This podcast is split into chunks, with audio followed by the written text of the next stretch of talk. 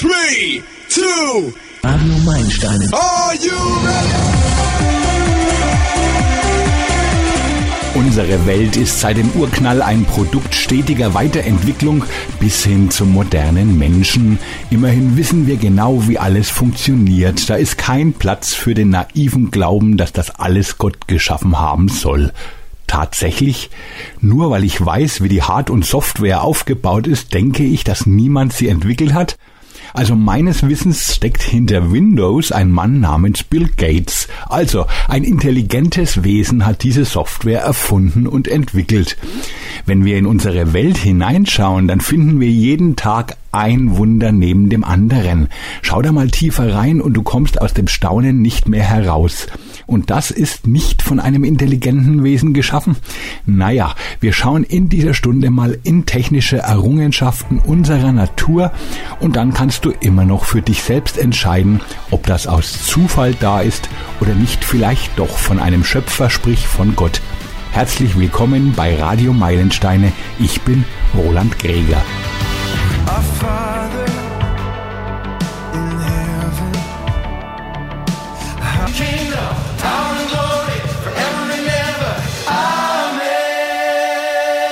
Radio Meilensteine, der christliche Hitsender In der Evolutionsforschung herrscht heute eine ziemlich einhellige Meinung, dass die Vögel von Dinosauriern abstammen, sagt Reinhold Juncker, Leiter der Studiengemeinschaft Wort und Wissen. Und der berühmte sogenannte Urvogel Archaeopteryx soll eine Station sein auf dem Weg der Dinos zu den Vögeln, aber man geht heute noch viel weiter und behauptet, dass dieser Übergang in vielen kleinen Schritten erfolgt sei und dass man dies sogar anhand von Fossilien nachvollziehen könne, diese Behauptung nahm Reinhard Juncker in den vergangenen zwei, drei Jahren anhand der Fachliteratur genauer unter die Lupe. Dabei habe ich festgestellt, sagt er, dass dieses Bild von der schrittweisen Entwicklung von vogeltypischen Merkmalen ausgehend von Dinosauriern gar nicht zutrifft. Es ist so, dass bei diesen Spezies sehr viele Vogelmerkmale unabhängig von den Vögeln hätten entstanden sein müssen. Dies in verschiedenen Dinosauriergruppen, die aber gar nicht als Vorläufer der Vögel gelten, erklärt Reinhard Juncker. Das bedeutet, dass diese Vorläufermerkmale bei Dinosauriern gar nicht da sind, wo man sie nach Evolutionsleseart erwarten müsste. Sie wären somit nicht in den passenden Dinosaurierlinien, sondern unabhängig entstanden und dann noch in jüngeren Formen. Viele dieser Merkmale sind bei Dinos laut Evolution praktisch erst aufgetaucht, nachdem bereits Vögel gab. Es ist also ein sehr idealisiertes Bild, wenn man sagt, dass sich die Vogelentstehung anhand von schrittweisen aufgetretenen Merkmalen anhand von Fossilien nachvollziehen lässt. Das trifft nicht zu. Reinhard Juncker entdeckte noch einen zweiten Aspekt, nämlich, dass es eine Reihe von Merkmalen gibt, die bei den Dinosauriern ganz allgemein verbreitet sind und die nicht Schritt für Schritt allmählich aufgetaucht sind. Einige Beispiele seien genannt, die die Behauptung der schrittweisen Entstehung stark in Frage stellen. Es gibt bei den Vögeln ein sogenanntes Gabelbein. Das sind verwachsene Schlüsselbeine. Das ist ein vogeltypisches Merkmal, von dem man aber annehmen muss, laut Evolution, dass es mehrfach unabhängig entstanden sein muss, aber eben in der Chronologie nicht da anzutreffen ist, wo man es erwarten müsste, wenn es diesen Übergang gegeben hätte. Dazu kommen weitere Eigenschaften, die ebenfalls unabhängig voneinander hätten entstanden sein müssen, etwa Merkmale des Brustkorbes oder die Ausprägung der verschmolzenen Schwanzwirbel. Vögel haben ja keinen Wirbelschwanz, sondern ein Schwanzende oder Wirbelkörper, die zusammen verwachsen sind. Das ist ebenfalls ein Merkmal, von dem man annehmen muss, dass es sich vielfach unabhängig entwickelt hat. Gleiches gilt beim hervorstechenden Merkmal der Feder, die schon ganz früh fertig existiert habe. Und dass solche Formen, die man als Vorfedern oder mögliche Übergangsprägungen ansehen könnte, erst später in der fossilen Abfolge auftauchen als Formen, die normal befiedert sind, also auch hier passt das gar nicht. Die Befunde sind Argumente gegen eine evolutionäre Vorstellung, weil nicht nachvollziehbar ist, wie Dinosaurier allmählich zu Vögeln geworden sind. Da fehlen einfach wichtige Belegstücke, um dies als erwiesen darstellen zu können. Sobald diese Sache genauer angeschaut werde, sei es so, dass die Gruppen von fossilen Formen deutlicher voneinander abgegrenzt sind, als es suggeriert wird. I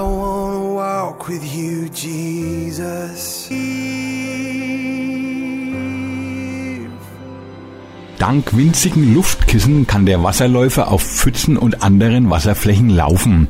Seine Fußoberfläche ist so komplex, dass sie eher nach einem gut überlegten Plan geschaffen wurde, als in einem evolutionären Vorgang ohne Zielvorgabe. Trotz seiner dünnen Beinchen sinkt der Wasserläufer auf der Wasserfläche zum Beispiel Pfützen nicht ein. Wie gelingt es dem Tierchen, trotz ihrer geringen Fußoberflächen auf dem Wasser zu gehen? Das Geheimnis liegt in der detaillierten Feinarbeit, bilanziert der Biologe Reinhard Juncker, Mitarbeiter der Studiengemeinschaft Wort und Wissen. An der Unterseite seiner winzigen Füßchen befinden sich zahlreiche feine Härchen. Sie sind rund 50 Mikrometer lang und etwa ein Tausendstel Millimeter dick. Diese Härchen sind an ihrer Spitze zudem nach innen ausgehöhlt. So bilden sich zahlreiche winzige Luftkissen.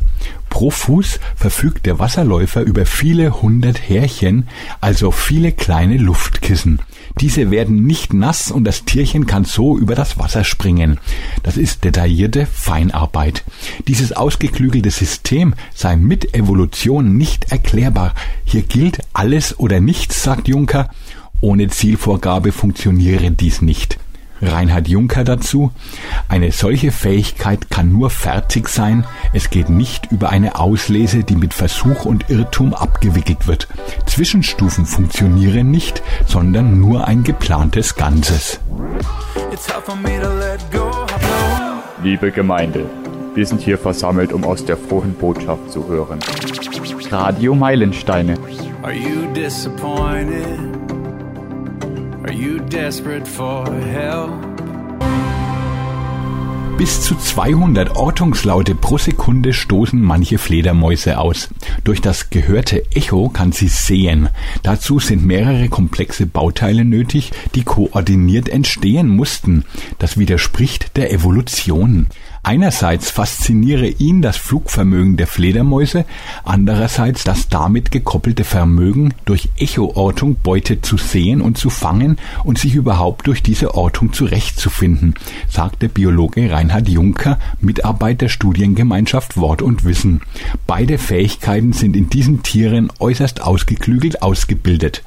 Wenn die Fledermäuse auf Beutejagd sind, orten sie ihre Beute dadurch, dass sie Ultraschalllaute ausstoßen und das dadurch entstehende Echo von der Beute auswerten. Reinhard Juncker dieser Vorgang muss in Bruchteilen von Sekunden vonstatten gehen. Im Extremfall können sie bis zu 200 Ortungslaute pro Sekunde ausstoßen. Die einzelnen Laute sind nur ein paar Millisekunden lang und in diesen winzigen Sekundenbruchteilen spielt das Ausstoßen von Lauten und das Aufnehmen und Auswerten der Echos ab. Das sei eine unglaubliche Auswertungsleistung, die da erbracht werden müsse, damit die Fledermaus weiß, wie sich ihr Beuteobjekt bewegt und wie sie sich selbst bewegen muss, um das Beuteobjekt zu erhaschen. Da steckt eine unglaubliche Programmierungsleistung dahinter, dass so etwas überhaupt ausgewertet werden kann. Und auch das Ausstoßen der Laute braucht spezialisierte Muskel und Fähigkeiten, um überhaupt in einer solchen Frequenz und Häufigkeit pro Sekunde so kurze und auch sehr laute, für uns unhörbare Laute von sich zu geben. Zwar werde von Echoortung gesprochen, das sei aber zu ungenau, weil sich die Fledermäuse im Gehirn ein so vielseitiges Bild von der Umgebung mit Hilfe der Echos bilden können. Man könnte also, wie jemand vorgeschlagen hat, von einem Echobild sehen sprechen. Überspitzt gesagt, die Fledermäuse sehen mit den Ohren. Sukzessive sehen sie verschiedene Bilder, die sie in Sekundenbruchteilen erzeugen und auswerten. Dadurch entsteht ein Film, so wie wir auch die Landschaft oder die Bewegungen von Menschen als einen Ablauf sehen können, so machen sie es mit den Ohren. Drei wesentliche Sachen müssen auf einmal zusammenspielen. Mit der Evolution sei das nicht erklärbar, bilanziert Reinhard Juncker. Es ist ein System, bei dem gilt alles oder nichts. Be our great awakening. This Verlängerte Brennweite, kleine Teleobjektive und sogar die Fähigkeit zu scannen. Spinnen bergen Errungenschaften, die wir erst aus der modernen Technik kennen, sagt Winfried Borlinghaus vom Deutschen Christlichen Technikerbund.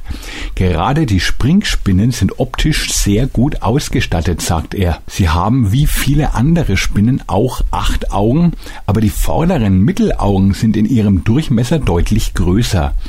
Und was wirklich irre ist, sie sind als kleine Teleobjektive aufgebaut.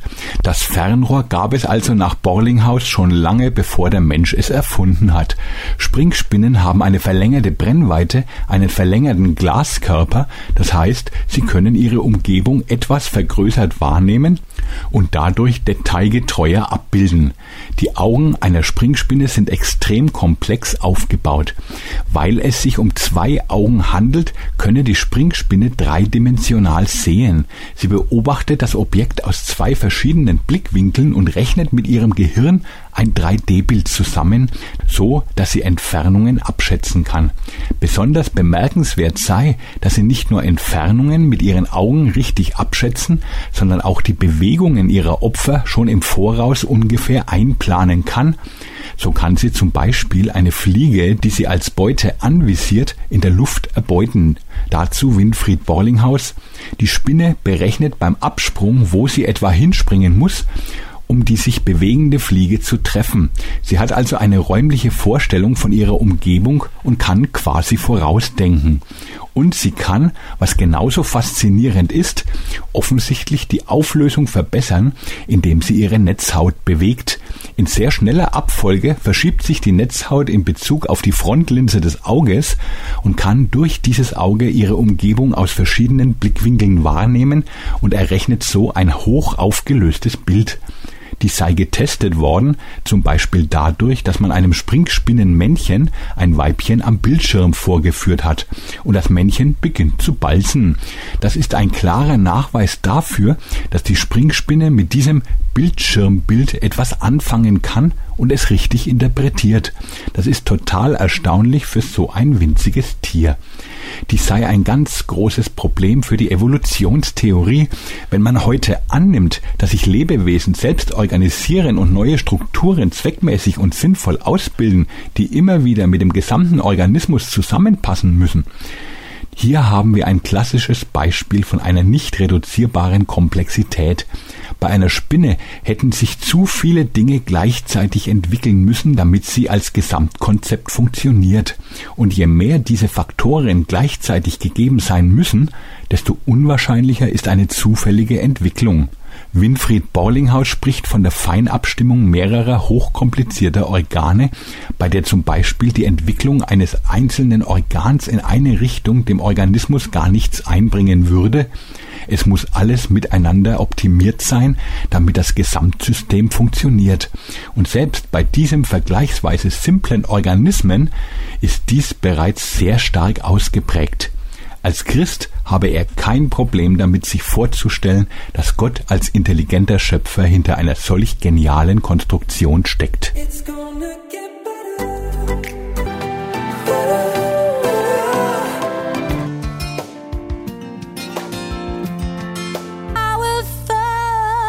Radio Meilenstein.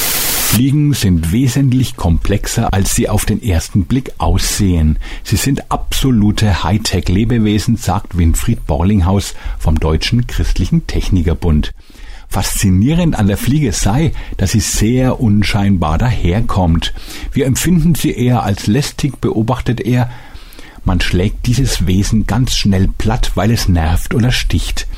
Damit werde der Fliege Unrecht getan, sie sei ein absolutes Hightech-Produkt. Die Fliege hat nur zwei Flügel, im Gegensatz zur Libelle. Hochgeschwindigkeitszeitlupen von fliegenden Fliegen haben gezeigt, dass dieses Insekt verschiedene Schlagamplituden zeigt, also der Flügelschlag ist unterschiedlich groß. Man hat sich auch das Gelenk der Fliege genauer angeschaut. Die Untersuchungen zeigten, dass der Flugmechanismus sogar noch komplexer ist als jener der Libelle. Die Fliege besitzt eine Art Dreigangschaltung. Denn der Auflagepunkt, um den sich praktisch der Flügel dreht, kann nach außen oder innen verschoben werden. Und dabei kann bei gleicher Schlagfrequenz eine unterschiedliche Ausschlagshöhe erzeugt werden, eine unterschiedliche Schlagamplitude. Das wiederum bewirkt, dass der Vortrieb unterschiedlich stark ausfällt. Die Fliege kann das auf beiden Seiten zudem unterschiedlich steuern. Borlinghaus dazu. Also im Bild gesprochen, sie kann links im ersten und rechts im dritten Gang fliegen. Das bedeutet, dass sie sich in die Richtung des weniger starken Vortriebs bewegt. Sie kann so den Kurvenflug steuern. Neuere Untersuchungen zeigten zusätzlich, dass sich vor allem die Schwebfliegen, die auch noch Langstreckenflieger sind, am hinteren Ende des inneren Flügels eine Klappe besitzen, die sie nach unten knicken und damit zusätzliche aerodynamische Kräfte freisetzen können. Und das alles bei einem Insekt, das man eher als unscheinbar und lästig empfindet, das fasziniert mich sehr, sagt er. Und ich denke immer, wenn man so eine Fliege totschlägt, dann vernichtet man Hightech pur. Wenn Menschen das entwickelt hätten, was die Fliege kann, dann würde das Hunderte von Millionen Euro kosten. Ich habe mehrere Jahre als Ingenieur gearbeitet, bilanziert Winfried Borlinghaus. Und für mich ist klar, dass je komplexer ein System ist und je genialer die Konstruktion, desto wahrscheinlicher ist es, dass hier Überlegung im Spiel ist. Ich habe auch mit Leuten gesprochen, die nicht vom christlichen Glauben her motiviert sind. Sie sagten, sie können es sich nicht vorstellen, dass so komplexe und perfekt gestaltete Organe zufällig durch Mutation und Selektion und sei es noch über so viele Millionen Jahre entstanden seien. Ich persönlich bin Christ, sagt er, und für mich ist es kein Problem hier anzunehmen, dass die Idee eines Schöpfers dahinter steckt. Unsere Welt ist ein hochpräzises Werk, Hightech pur. Wir haben in dieser Stunde den ersten Teil einer unregelmäßigen Serie gehört, wie toll unsere Welt konzipiert ist. Steckt ein Schöpfer, steckt ein Gott dahinter oder nicht? Ich persönlich denke, du kommst bei dieser Welt voller Wunder gar nicht um Gott herum. Entscheide selbst. Das war unsere Stunde Radio Meilensteine. Am Mikrofon war Roland Greger. Radio Meilensteine ist eine Produktion von Meilensteine Medien e.V. Ernst Sachsstraße 18 in 90441 Nürnberg. Radio Meilensteine sendet im Großraum Nürnberg sonn- und feiertags zwischen 9 und 10 Uhr aus dem Funkhaus auf der UKW-Frequenz 92,9 und dienstags von 20 bis 22 Uhr auf Radio Max, UKW-Frequenz 106,5. Zeitgleich sind die Sendungen im Internet auf JZ Channel, dem christlichen Webradio, zu hören. Alle Mitarbeiter arbeiten ehrenamtlich. Verantwortlich für den Inhalt der Sendungen ist der jeweilige Redakteur. Vorsitzende des Vereins ist Dr. Hildburg Schellberger-Schultis. Im Internet findet ihr uns unter www.radio-meilensteine.de, E-Mail info at meilensteine-medien.de.